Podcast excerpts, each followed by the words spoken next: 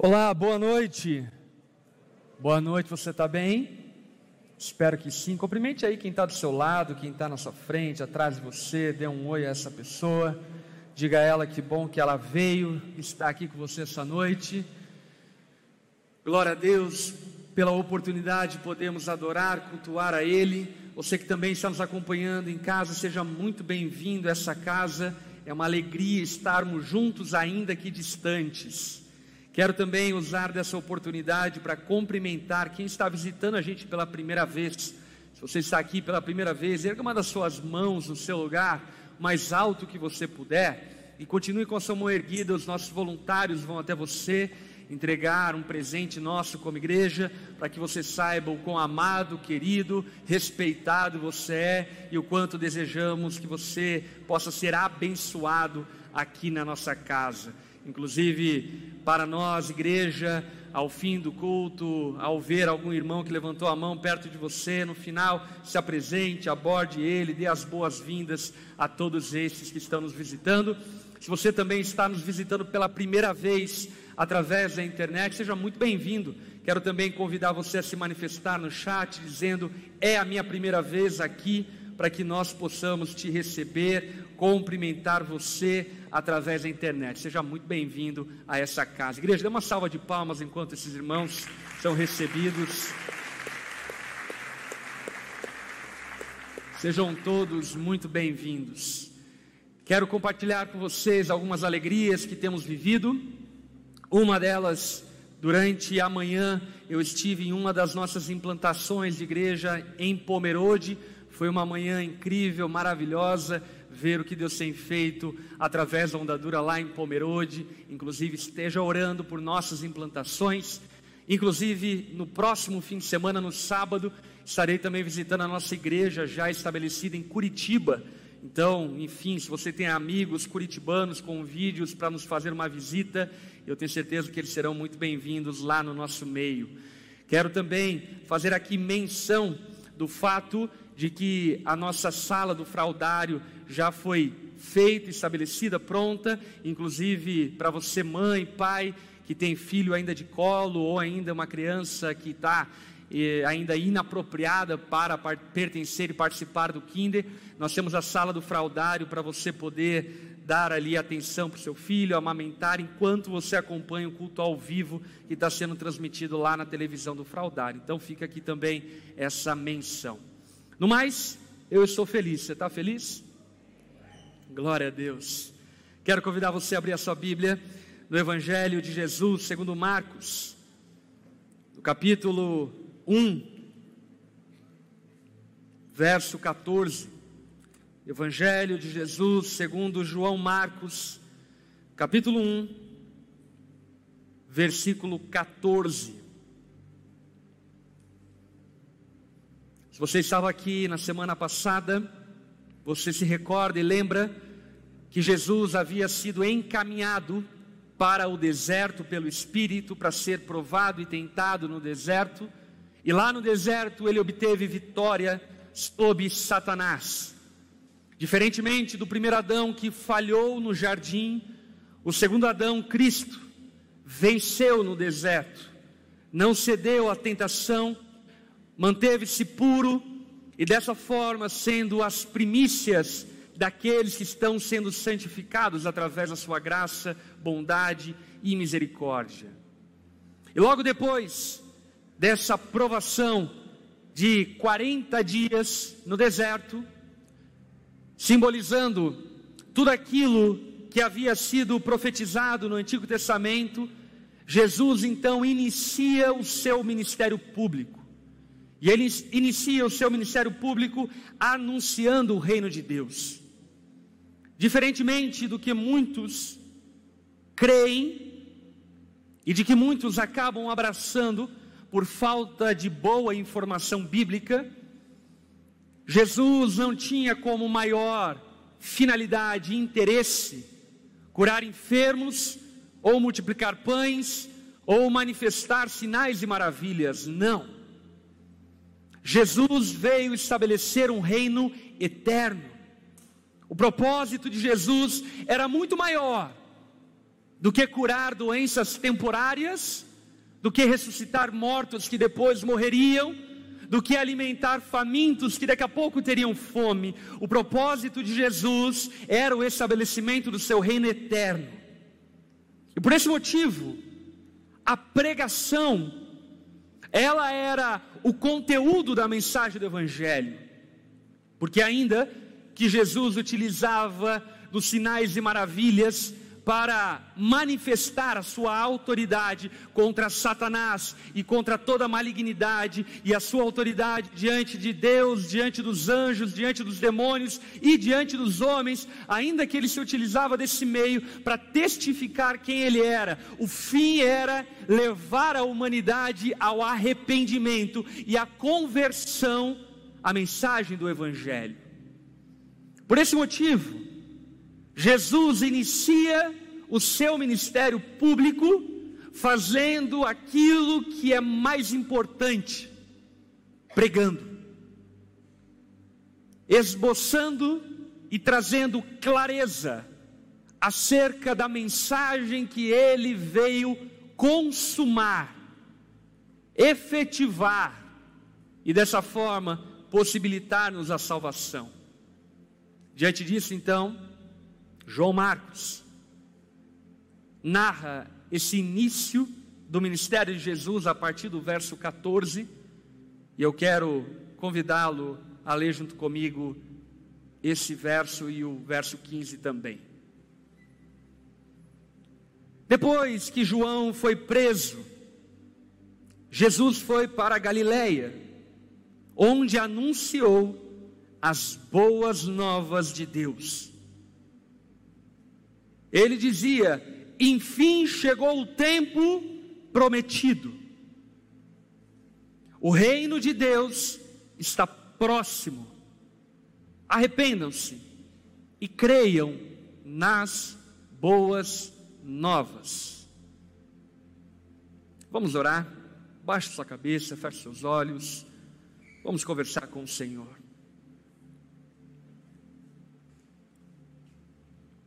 Deus, somos tão gratos a Ti, por podermos ter acesso aos mistérios outrora oculto aos homens. Obrigado porque você enviou o seu Filho, Jesus Cristo, que além de ser o conteúdo do Evangelho, é o proclamador do Evangelho. Obrigado, Deus, porque você não nos deixou na escuridão, mas o Senhor verdadeiramente nos iluminou com a verdade, com a realidade, dando-nos esperança por meio de Jesus. Obrigado, Pai, porque tu não poupaste o seu próprio filho, antes o entregou para que pudéssemos ser salvos. Obrigado, Jesus, porque tu foi fiel até a morte morte de cruz. Obrigado, Jesus, porque tu não considerou o fato de ser igual a Deus algo que deveria apegar-se, mas esvaziou-se, vindo a ser homem como nós, e como homem, pregou-nos a mensagem que era você mesmo. Obrigado, Jesus, porque você não foi mais um falastrão, falando sobre coisas hipotéticas, inatingíveis, mas tu proclamaste o Evangelho e consumou o Evangelho. Obrigado, Jesus, por essa graça. Espírito Santo de Deus, venha sobre nós essa noite com poder, com glória quebrantando os nossos corações, libertando-nos de toda a incredulidade, levando-nos a um genuíno e verdadeiro arrependimento e a uma fé inabalável na boa notícia de que tu nos ama e providenciou-nos salvação. Espírito Santo, ministra aos nossos corações, fala conosco, encha-nos de entendimento, de clareza acerca de tudo aquilo que vamos ouvir. Nós louvamos a Ti e nos colocamos diante do Senhor, em nome de Jesus. Amém e amém. Amém. Nessa noite, a mensagem que eu quero compartilhar com os irmãos, eu intitulei de Arrependimento e a Graça. Essa era e continua sendo a pregação de Jesus. Arrependei-vos e credes no Evangelho. No verso 14, Jesus deixa evidente e claro, através de João Marcos, que João Batista foi fiel ao seu encargo e ministério, passando o bastão para o Messias, Jesus. E por causa da sua pregação e da sua seriedade em denunciar os pecados, foi levado à prisão por Herodias, esposa de Herodes Antipas. E nessa ocasião, o primo de Jesus, João Batista, é encaminhado para a prisão como alguém que entendia o seu papel, como alguém que havia compreendido o seu encargo e o seu ministério. E certamente isso serve para mim e para você de testemunho e de exemplo. Nós não somos o noivo, podemos até ser servos do noivo, mas não somos o noivo. A Jesus pertence toda a honra, toda a glória e todo o louvor. Somos servos do Senhor para que cumpramos um ministério de maneira fiel e entreguemos ao Senhor aquilo que Ele nos confiou para que o entregássemos. E esse foi o ministério, o legado de João Batista. João Batista foi um homem corajoso, que durante grande parte da sua vida pregou corajosamente no deserto, convidando a nação de Israel ao arrependimento, anunciando que o Messias estava por vir. E João Batista se alegra ao reconhecer que Jesus é o Messias. João Batista, como tantos outros dos seus dias, tinha expectativas um tanto quanto confusas acerca de Jesus, ao ponto de que ele corajosamente vai para a prisão, mas em outro momento, ele manda os seus discípulos irem até Jesus e perguntar: será que ele é mesmo o Messias? Porque João Batista sabia que Jesus era o Messias, porém, a ideia equivocada que eles tinham e que talvez você ainda sustente, era de que o Messias resolveria os problemas imediatos de todos eles. E João Batista, por pregar e anunciar o Messias, foi destinado à prisão, ao cárcere, por causa da sua fidelidade ministerial. João Batista, como servo de Deus, nos ensina que ele é o amigo do noivo, mas não é o noivo. Ele preparou o caminho, mas não é o caminho. Ele era a voz, mas não era o verbo. Ele batizava com água, mas não podia batizar com o Espírito. Como cristãos, servos de Deus, devemos compreender aquilo que nos compete. E aquilo que nos compete é sermos fiéis, usando os dons e servindo ao Senhor com aquilo que foi nos confiado. Não devemos ter uma visão megalomaníaca daquilo que Deus quer e pode fazer através de nós, mas simplesmente como João Batista, devemos, se necessário, sermos presos mas manter-nos fiéis ao Senhor e mesmo em uma situação como essa de injustiça, não esbravejar, porque entendemos que fomos fiéis ao chamado que nos foi confiado. Esses dias, alguém no nosso escritório chegou para mim e perguntou: Pastor, o que você quer que no final da sua vida você deixe como testemunho legado?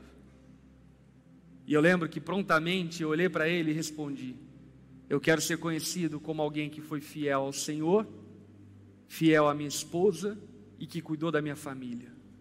Ponto. É só isso. Sabe, algumas pessoas, por vezes, estimuladas e encorajadas por profecias, em outros momentos profetadas, acabam superestimando o ministério que foi confiado ao ponto de você confundir o caminho pensando que você é o caminho, de confundir a voz pensando que você é o verbo, de confundir o ministério que lhe foi confiado, de anunciar Jesus, ao ponto de pensar que é sobre você o ministério. E João Batista deixa-nos o testemunho claro e evidente que aquilo que compete aos servos de Deus é que sejamos fiéis e que sejamos encontrados até o fim fiéis àquele que nos chamou.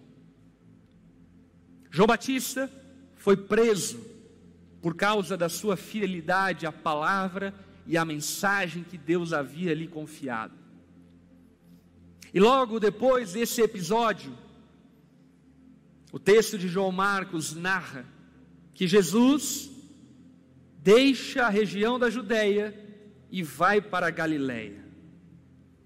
Se você conhece um pouco da história religiosa e um pouco da geografia religiosa da história, você sabe que o púlpito principal da religião de todos os tempos foi Jerusalém. Jerusalém é o metro mais disputado de toda a história. E todos os conflitos em Jerusalém dizem respeito às religiões e ao fato de que Jerusalém é uma cidade especial. E de fato, eu posso constatar isso quando eu estive em Jerusalém e vi muçulmanos, cristãos, judeus, ali naquela cidade, em uma loucura religiosa, procurando de alguma forma espaço na sacralidade daquela terra. Jesus poderia, ou para muitos de nós, talvez até mesmo deveria ter ido para Jerusalém, mas Jesus vai para Galiléia. Galiléia é a periferia, ainda que fosse uma terra populosa, não era o centro, não era o lugar, não era o púlpito principal. Por que Jesus vai para a Galiléia? Porque Jesus não é ansioso como nós. Ainda não era o tempo.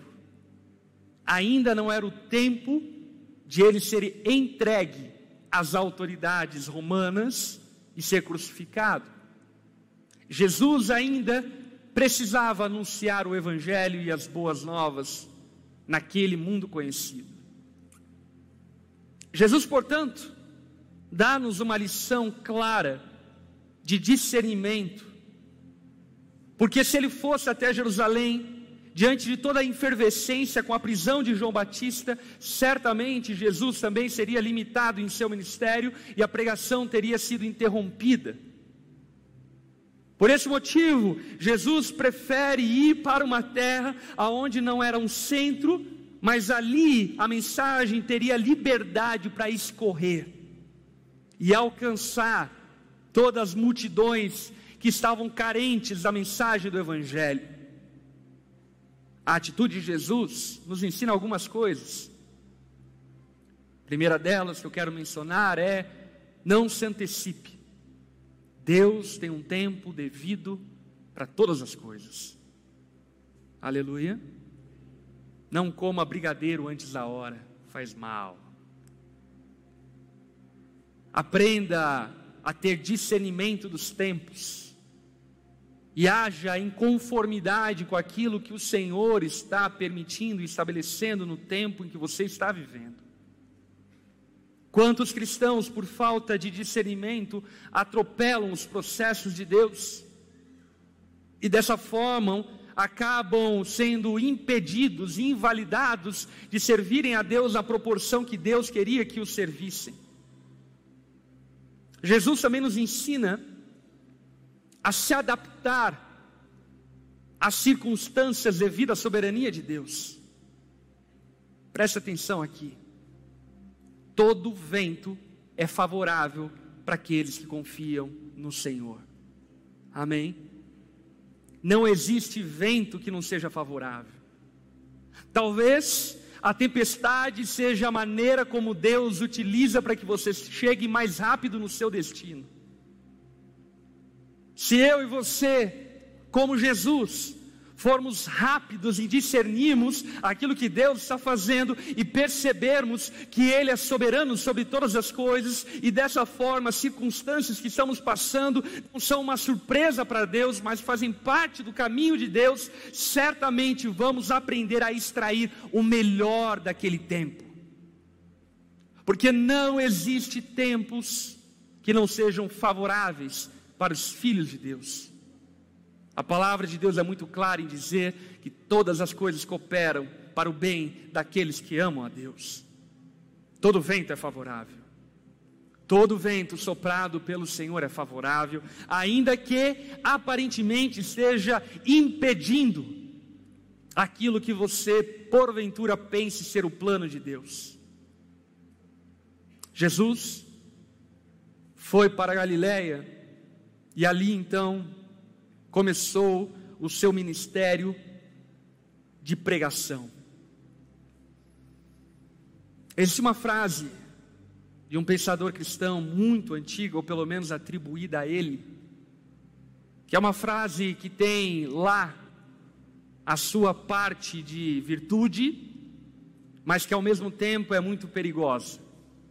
E certamente alguns irmãos aqui talvez já citaram essa frase, inclusive dizendo, como está escrito na Bíblia: quando evangelizar, se preciso, use palavras. E é uma frase bacana, porque nos fala a respeito da responsabilidade de sermos o testemunho vivo do poder do Evangelho através da nossa vida, caráter. Porém, é muito importante que saibamos que o Evangelho é uma mensagem. Amém? E essa mensagem precisa ser fielmente proclamada para que ela possa ser fielmente aceita e recebida. Como diria o apóstolo Paulo mesmo em Romanos capítulo 10, como crerão se não há quem pregue? E isso é poderoso, meus irmãos, porque existem muitos de nós que estão confundindo evangelicalismo com assistencialismo.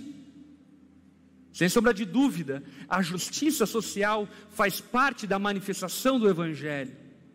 É maravilhoso o que temos feito através do Hope, glória a Deus por isso, e sem sombra de dúvida, isso glorifica e credibiliza a mensagem que nós carregamos. Porém, aquilo que, como igreja, temos de mais precioso é a mensagem das boas notas de Cristo. Jesus pode salvar pecadores. Eu creio que Deus ainda hoje pode curar enfermos. Porém, que glória há em sermos curados de uma enfermidade temporária, mas sermos leprosos por toda a eternidade. Que glória há em recebermos prosperidade durante algum tempo de vida, mas sermos miseráveis, condenados ao inferno por toda a eternidade. Como cristãos, precisamos aprender o valor da pregação do Evangelho. Como cristãos, precisamos patrocinar, promover e ter em nossas bocas a mensagem do Evangelho, porque o mundo não precisa de alguém cool e legal. O mundo precisa da graça do Senhor Jesus.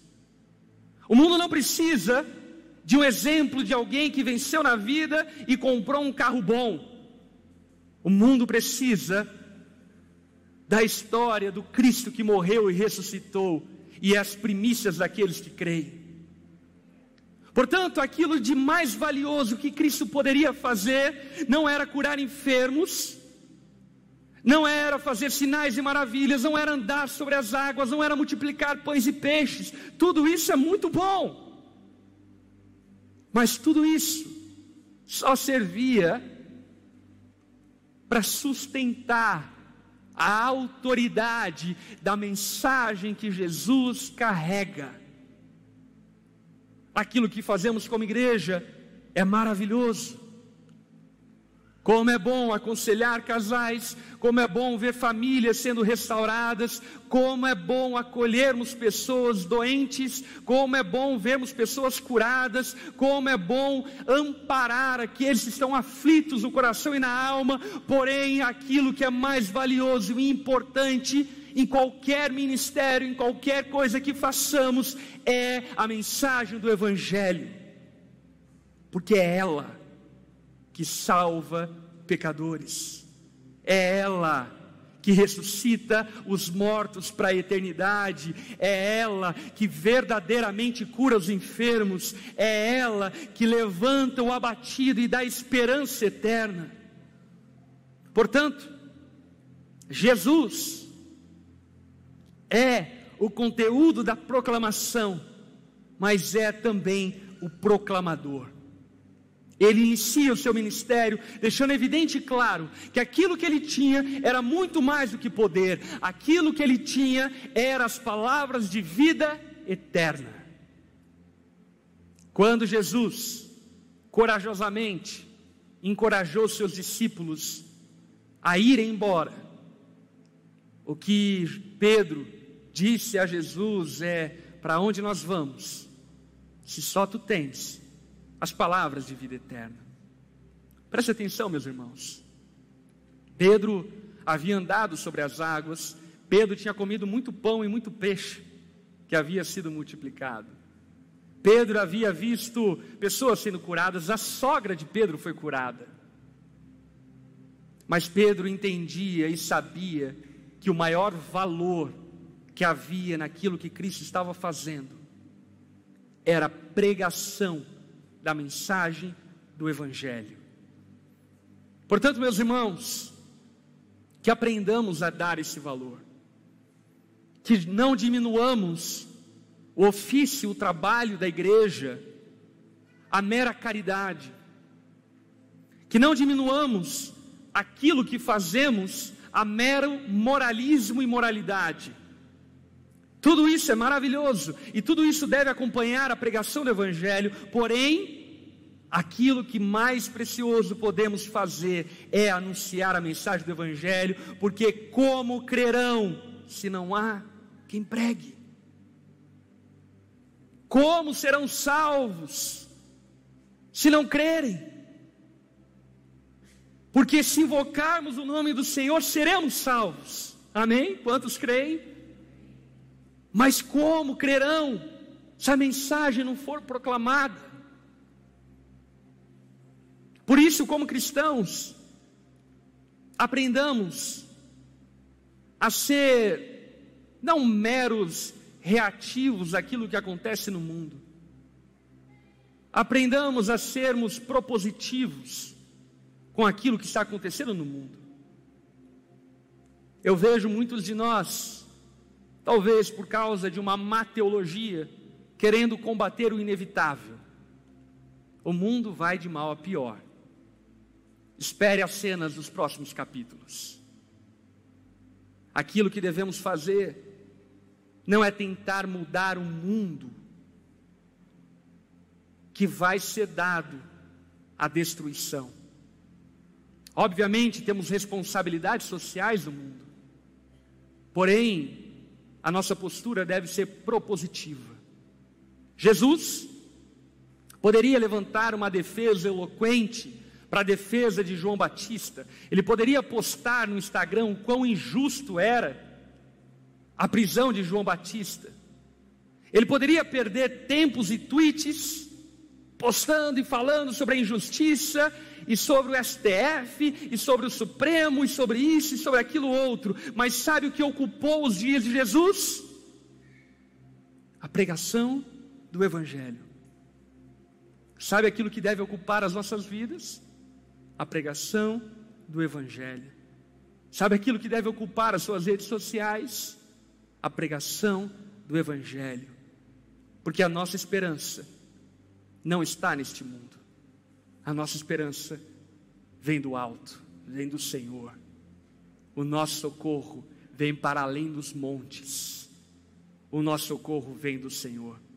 Jesus entrega-se ao ofício mais importante exercido por ele, o anúncio das boas novas. Depois de 30 anos se preparando, respeitando a sua cultura religiosa, que permitia um rabino ensinar somente depois dos 30 anos, depois de ser legitimado por João Batista, depois de ser confirmado pelo Pai, depois de ter sido aprovado nas tentações, Jesus então coloca-se em uma posição de autoridade e começa a pregar. Isso também deve nos ensinar algo.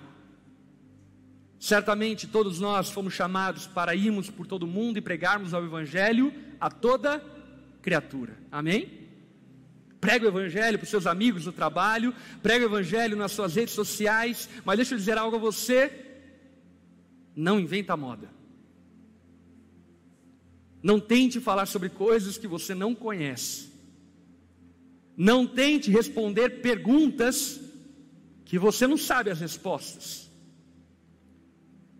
Jesus coloca-se em uma posição de mestre rabino, tendo autoridade, autorização e conteúdo para pregar e anunciar o Evangelho.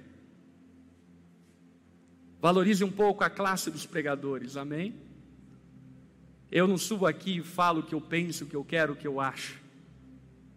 Eu não subo aqui com alguma ideia na cabeça que eu adquiri vendo o jogo da Bélgica e de Portugal de tarde.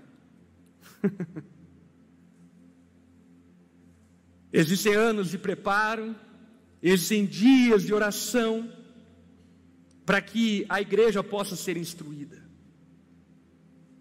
É muito sério falar em nome de Deus. Tenha temor nisso. E se você não souber o que falar, só diga o seguinte: Jesus morreu, ressuscitou, e se você crê nele, você terá a vida eterna. Ponto. Esse é o Evangelho. Não precise ficar debatendo e falando sobre coisas inatingíveis ao seu intelecto, que são muito profundas ainda ao seu conhecimento. Jesus nos mostra o valor da pregação. Infelizmente, muitos púlpitos de igrejas têm sido marcadas por uma pobreza teológica, por uma pobreza bíblica, por uma infantilidade espiritual. E nós devemos valorizar aquilo que é feito com esmero, com zelo, com excelência, e ao mesmo tempo, não cedemos aos últimos dias, aonde procuramos mestres que falem aquilo que queremos ouvir, mas devemos nos entregar àqueles que falam da parte do Senhor e conforme a palavra de Deus. Qual era o conteúdo da mensagem de Cristo? A pregação de Jesus era a respeito de debates e impasses teológicos. Jesus usava de artimanhas e palavras rebuscadas do debate farisaico. Qual era o conteúdo da mensagem de Jesus? João Marco diz: o conteúdo da mensagem de Jesus era o Evangelho de Deus, era a boa notícia de Deus. O conteúdo da nossa mensagem como igreja, como líderes, como apacentadores, discipuladores, deve ser o Evangelho de Deus, a boa notícia de Deus. A boa nova de que Deus ama e salva pecadores. O Evangelho nasceu na eternidade.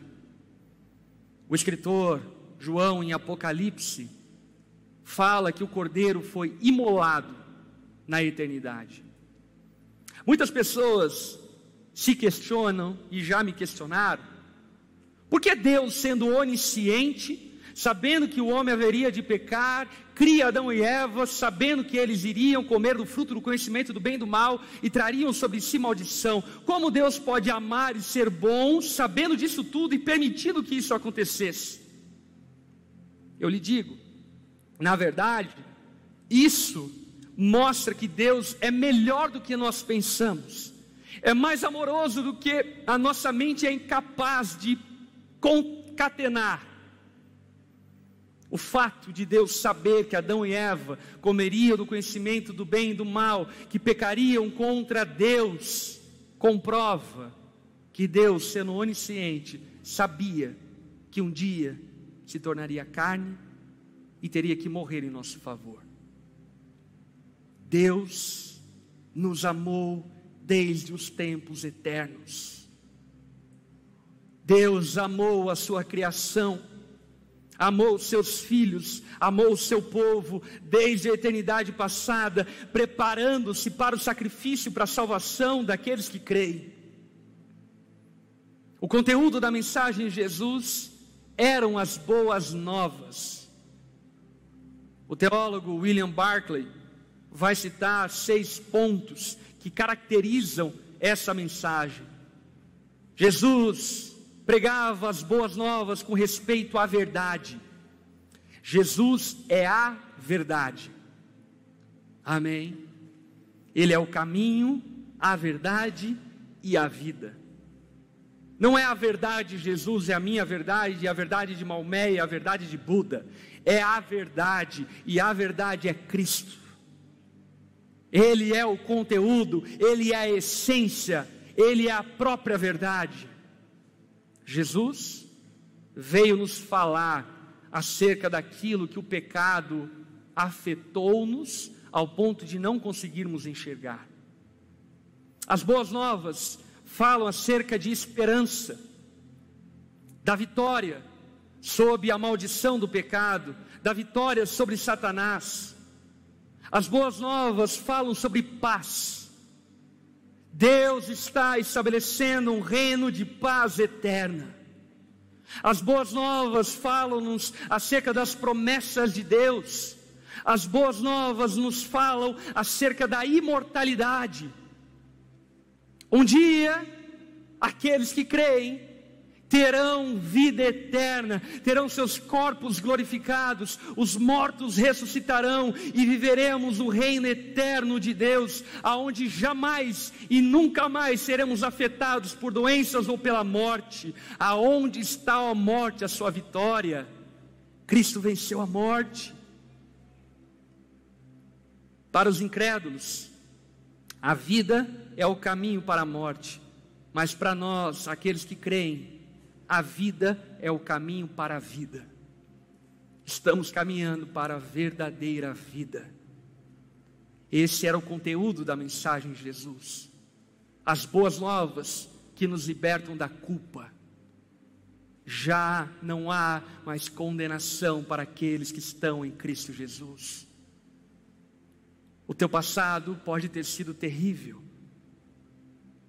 ou melhor, talvez o seu presente seja terrível. A mensagem de Cristo, as promessas de Cristo, nos confirmam que por meio dele nós somos libertos de toda culpa. O nosso passado é cancelado e é nos dado uma nova ficha corrida, que não consta mais os BOs que nós outrora havíamos cometido. O nosso pecado é lançado no mar do esquecimento. Não porque Deus não se lembre mais deles como tivesse amnésia, mas que Deus não imputa mais sobre nós nenhuma culpa sobre aquilo que ocupamos no passado pecando contra Ele. Porque as boas novas nos falam sobre a libertação da culpa do pecado que havia sobre nós. A declaração de Jesus é: enfim chegou o tempo. Já chegou o tempo Amém? Não chegará o tempo, já chegou o tempo. Foi estabelecido um novo tempo, uma nova era, uma nova aliança. Foi estabelecido um novo momento. Cristo inaugura a nova criação. Cristo é o início e as primícias de uma nova Gênese. Aquilo que Daniel havia profetizado em Daniel capítulo 9, acerca do ungido que veria, concretizou-se em Cristo. O novo tempo foi inaugurado. Aquilo que foi anunciado lá em Gênesis 3,15 foi cumprido em Jesus. O tempo chegou, o Messias pisou a terra. Talvez você ache que o maior acontecimento da história da humanidade foi o homem ter pisado a lua. Mas na verdade, o maior acontecimento da história foi Deus ter pisado na terra e pisando na terra, cumprindo o tempo determinado e estabelecido para que todos pudessem ser salvos por meio do seu sacrifício. Chegou o tempo. Talvez você negando essa realidade diz: talvez daqui a alguns anos a minha vida vai melhorar. Talvez se algum partido X ou Y assumir o governo, aí as coisas serão melhores. Não, não. O tempo chegou. Jesus pisou a terra. O Deus Todo-Poderoso que nos batiza com o Espírito e nos dá a vida eterna, pisou entre nós, confirmando todas as profecias e promessas e dessa forma legando-nos a salvação por meio da Sua graça. Esse tempo não foi um tempo ocasional, foi um tempo meticulosamente preparado pelo Pai. No mundo, naqueles dias, havia um cenário político preparado para o Messias. Roma estava sob o regime do pacto da Pax Romana, possibilitando dessa forma a transição e a andança por aquele mundo para a pregação do Evangelho. A preparação religiosa. Havia um buraco, uma lacuna aberta no Império Romano entre os judeus, na expectativa de uma novidade que pudesse o salvar e o libertar. A preparação moral, o mundo estava destinado ao fracasso moral. Roma era terrível a sua sexualidade depravada, os seus filhos eram objetos, e de repente, aquele que foi prometido veio, chegou o tempo. Olhe para quem está ao teu lado, diga a essa pessoa: chegou o tempo. Jesus veio à terra, chegou o tempo. O tempo não vai chegar, o tempo não é hoje, o tempo já chegou Jesus já está entre nós, o reino dele já está sendo estabelecido no meio do seu povo, e um dia ele vai nos buscar para que vivamos eternamente em seu reino prometido. Eu posso ouvir um amém? o reino de Deus está próximo. Era isso que Jesus dizia.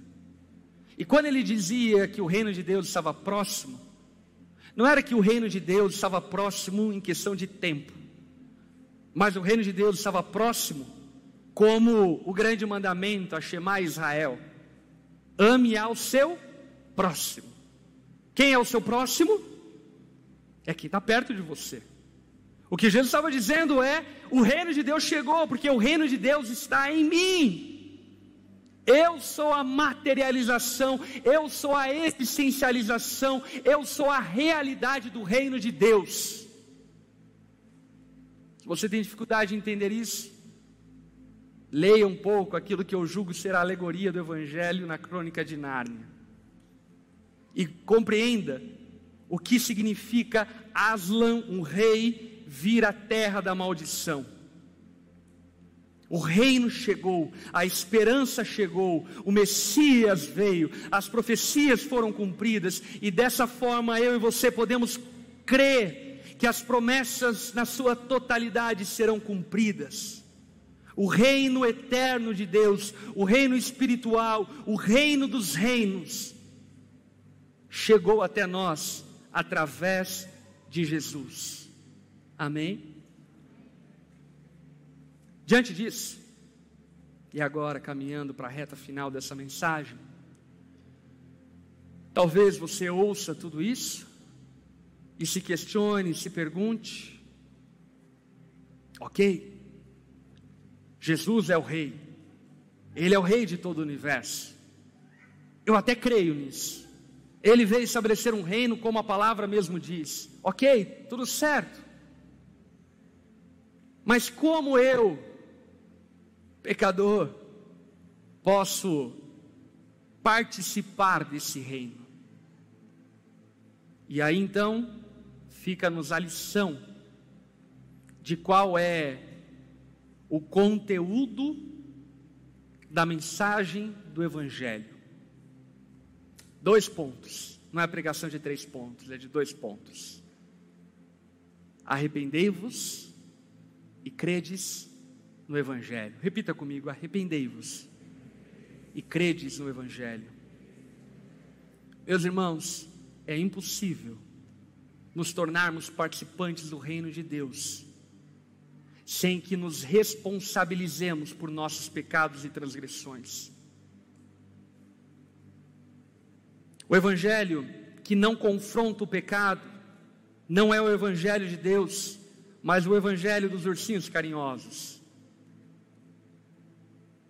O evangelho de Deus mostra-nos toda a nossa incapacidade, insuficiência, a nossa necessidade de um Salvador. O Evangelho de Deus leva-nos ao pó, para que do pó sejamos refeitos como vasos de honra, para louvor da Sua glória. Sem arrependimento, ninguém poderá entrar no reino de Deus. O que é arrependimento? Arrependimento é um reconhecimento de culpa e pecado que preenche todo o nosso ser. Arrependimento não é apenas uma reação racional.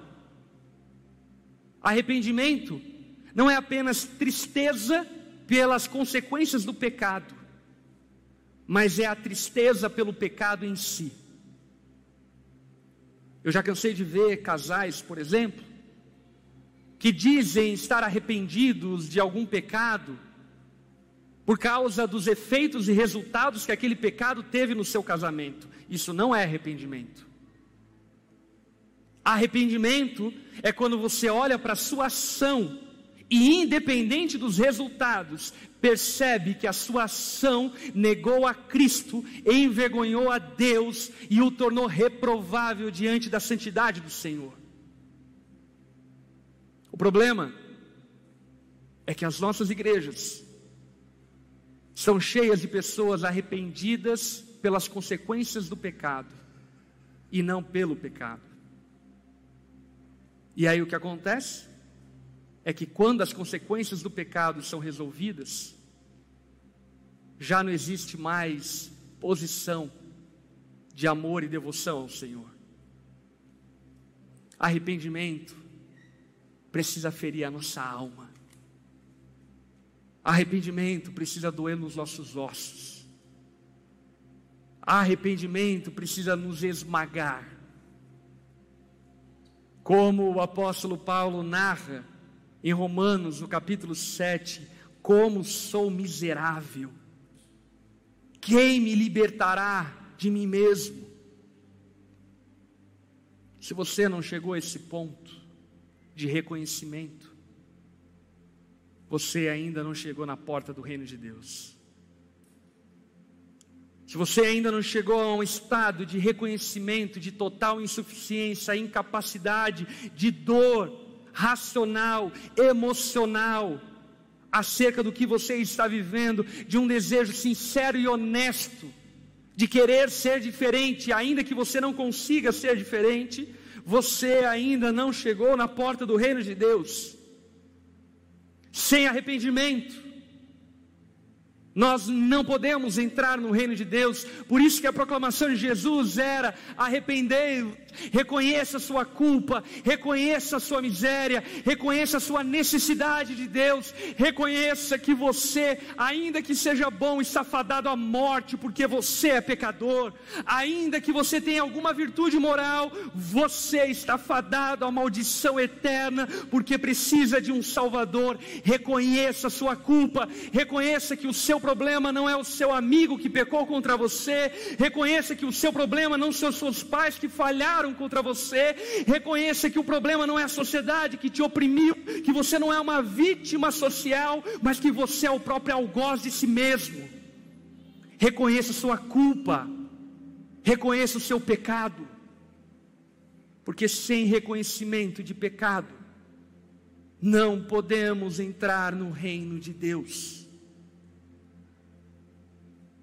A mensagem de Jesus de dois pontos dizia: arrependei-vos e credes no Evangelho. Eu costumo dizer que é aquele tipo de pregação que fere e cura. é aquele tipo de pregação que bate e com a mesma mão faz carinho. Era isso que Jesus ensinava. Vocês são pecadores, infames, todos pecaram e destituídos estão da glória de Deus religiosos são pecadores, clérigos são pecadores, fariseus, moralistas são pecadores, todos pecaram, não há distinção, são todos farinho do mesmo saco, são todos filhos de Adão. Mas, ao mesmo tempo que Jesus nos leva ao pó, ele senta no banco do oleiro e pega desse pó e faz um vaso de honra para a sua glória. Ao mesmo tempo que Jesus aponta o dedo na nossa cara e diz o quão infame nós somos, ele diz: credes que eu os amo, ainda que vocês sejam pecadores. Ainda que você seja a pior pessoa do mundo, ainda que você seja pior do que pode imaginar, saiba que eu te amei com amor eterno Saiba que eu entreguei a minha vida em seu favor. Saiba que a maldição que eu levei sobre mim na cruz era a sua maldição. Saiba que o castigo que castigou o meu corpo, que feriu a minha alma, era o seu castigo, era as suas chagas, eram as suas feridas. Saiba que ainda que você seja pecador, Deus os amou com amor eterno. E nós precisamos nos apropriar dessa graça. Eu lembro que no dia em que Jesus me encontrou, foi uma montanha russa, porque foi o pior dia da minha vida e o melhor dia da minha vida. Foi o dia que aparentemente os meus olhos se abriram e eu olhei no espelho e percebi que eu não podia garantir a minha vida eterna que eu era alguém pecador, que diante da santidade de Deus, eu era desprezível, miserável, que eu desonrava os meus pais, que eu era mentiroso, ganancioso, ambicioso, que eu era dado ao pecado, dado à mentira, dado ao engano, dado à imoralidade, que eu era pior, pior dos homens. Aquele dia foi um dia de terror. Mas aquele mesmo dia, eu senti através das palavras do Evangelho, que Cristo estava estendendo a sua mão e erguendo o pior dos pecadores e dizendo: Eu te amei, eu te amei e te amando, eu te batizo com o Espírito Santo e te faço uma nova criatura. A mensagem do Evangelho não é placebo para pecadores. A mensagem do Evangelho é consistência para pecadores. É a realidade do pecado e o remédio na dosagem correta. A graça de Deus que cobre multidão de pecados. Não apenas devemos reconhecer a nossa culpa, intelectualmente, emocionalmente, espiritualmente, mas devemos crer que Jesus é suficiente. Você crê que Jesus é suficiente? Devemos crer que o sacrifício foi perfeito. Dessa forma, sabermos que Deus não nos deixou à mercê, apontando o dedo para os nossos pecados, colocando a mão nas nossas feridas, mas Ele foi o bom samaritano que nos levantou na beira do caminho, que pagou a hospedaria, que nos amou mesmo nós não merecendo. Que Ele é aquele que nos suportou e no nosso lugar se sacrificou para que tivéssemos vida e vida eterna. Aleluia. Jesus veio estabelecer o seu reino eterno. E para entrar nesse reino, devemos nos arrepender e crer na mensagem do Evangelho. Baixe tua cabeça, feche seus olhos.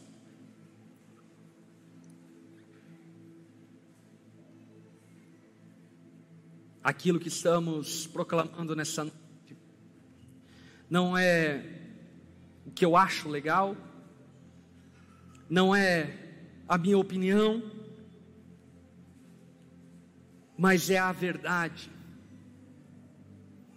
A verdade de que somos pecadores e que Cristo, por Sua graça, nos amou e se entregou em nosso favor. Por esse motivo, se você está ouvindo essa mensagem e no seu coração você crê nessa mensagem, você reconhece o seu pecado e ao mesmo tempo reconhece que Jesus é suficiente para cobrir o seu pecado. Se você é essa pessoa, onde você está? De cabeça baixa, olhos fechados, eu quero convidar você a se render a Jesus, arrependendo-se dos seus pecados e anunciando a sua fé na mensagem da boa notícia que Deus nos amou. Se você não tem caminhado com Jesus e nessa noite o teu coração te atrai para perto de Deus, onde você está? Na sua casa? ou aqui, com cabeça baixa, olhos fechados, repita essa oração comigo, se rendendo a Jesus. Diga assim a Ele aí no seu lugar, diga assim a Ele: Senhor Jesus, eu reconheço que eu sou pecador, que eu sou impotente, insuficiente, incapaz, mas ao mesmo tempo, eu desejo pertencer ao teu reino, mesmo não merecendo.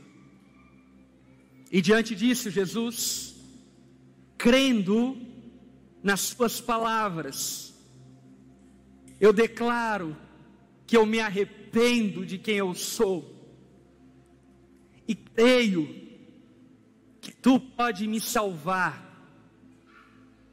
e me dar uma nova vida. Jesus, eu me rendo a Ti e reconheço que Tu és o único Rei sobre todos os céus e terra e o único que pode me salvar. Eu oro dessa forma, em nome de Jesus. Amém e amém. Todos de cabeça baixa, olhos fechados ainda. Se você fez essa oração, eu gostaria muito de orar por sua vida. Se você fez essa oração, levante uma das suas mãos do seu lugar. Eu quero ver você e eu quero orar por você. Cremos que Deus está começando algo glorioso na sua história, na sua vida hoje. Levante sua mão no seu lugar. Glória a Deus, glória a Deus. Todos vocês que levantaram suas mãos, por gentileza, coloque-se em pé. Nós vamos orar por vocês nesse momento e colocar a vida de vocês diante do Senhor. Coloque-se em pé no seu lugar.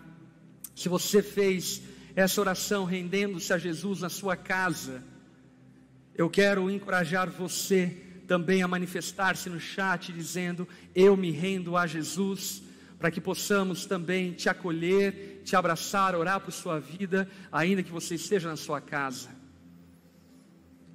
Toda a igreja sentada, Quero encorajá-los a estender a mão em direção a esses irmãos e irmãs, e vendo-os perto de você, quero encorajá-los ao fim do culto, procurá-los e estender a mão, oferecer ajuda e de alguma forma agasalhá-los e acolhê-los na nossa igreja. Vamos orar. Senhor, nós te louvamos e entronizamos porque sabemos que existe salvação em Teu nome. Cremos e sabemos que todo aquele que invocar o Seu nome será salvo. E por isso cremos, ó Pai, que nessa noite o Senhor está estabelecendo algo glorioso, sobrenatural na vida de cada um desses homens e mulheres. Oramos, ó Pai, pedindo que seja feito conforme a fé, a vontade e a palavra do Senhor na vida de cada um deles que seja o início de uma nova história contada na comunhão do Senhor. Abençoe, ó Pai, aqueles que estão em casa e que nas suas casas se renderam a Ti, que o Senhor possa proporcioná-los caminhos e meios para prosseguir nessa caminhada que se inicia hoje. Como igreja, nós abraçamos esses queridos e os recebemos em meio à nossa família como irmãos nossos. Que a sua bênção, Senhor, esteja sobre a vida de cada um deles. Essa é a nossa oração em nome de Jesus. Amém e amém. Aleluia. Você pode dar uma salva de palmas o mais alto que você puder a Jesus.